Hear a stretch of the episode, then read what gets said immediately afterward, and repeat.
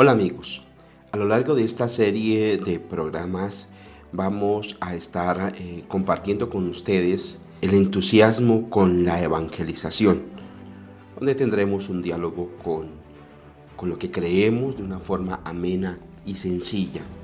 De manera que este es un producto que se ofrece desde la Vicaría Pastoral de la Arquidiócesis de Tunja para profundizar en este, esta revitalización que estamos invitados a realizar a lo largo de este año 2023.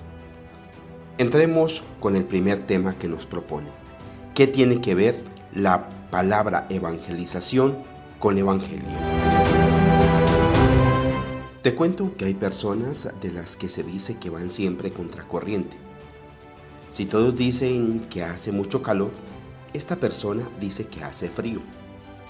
Si todos opinan que es muy bueno el sistema de transporte, esta persona sostiene que le parece horroroso. ¿Pero es tan malo ir contracorriente? Pues no.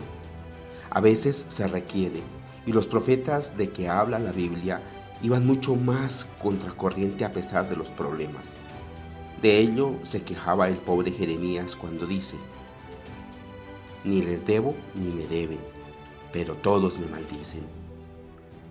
También el Evangelio es un mensaje que va a contracorriente, porque cambia el modo normal de ver el curso de los acontecimientos, desafiando a cambiar de mentalidad y a dar un viaje en el camino que se va recorriendo.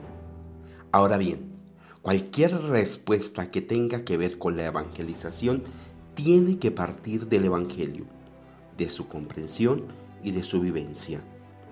Evangelio quiere decir ante todo noticia, anuncio, mensaje. Tres palabras que son tres sustantivos. Se trata de una palabra de origen griego.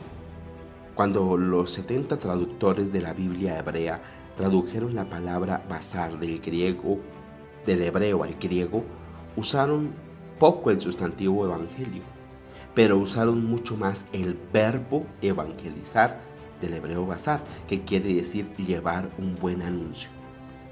Este es el sentido que más nos interesa, ya que habla de un anuncio nuevo, bueno, favorable, presente en un contexto histórico y salvífico. Por ejemplo, consideremos este texto de Isaías.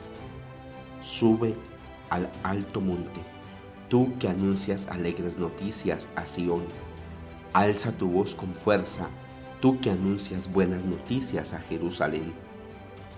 Y este otro aún más bello, qué hermosos son los montes, los pies del mensajero que anuncia la paz, que trae buenas nuevas, que anuncia salvación, que dice a Sión, ya reina tu Dios. Evangelización, entonces, es llevar un buen anuncio del Evangelio de Jesús. Nos vemos en la próxima oportunidad.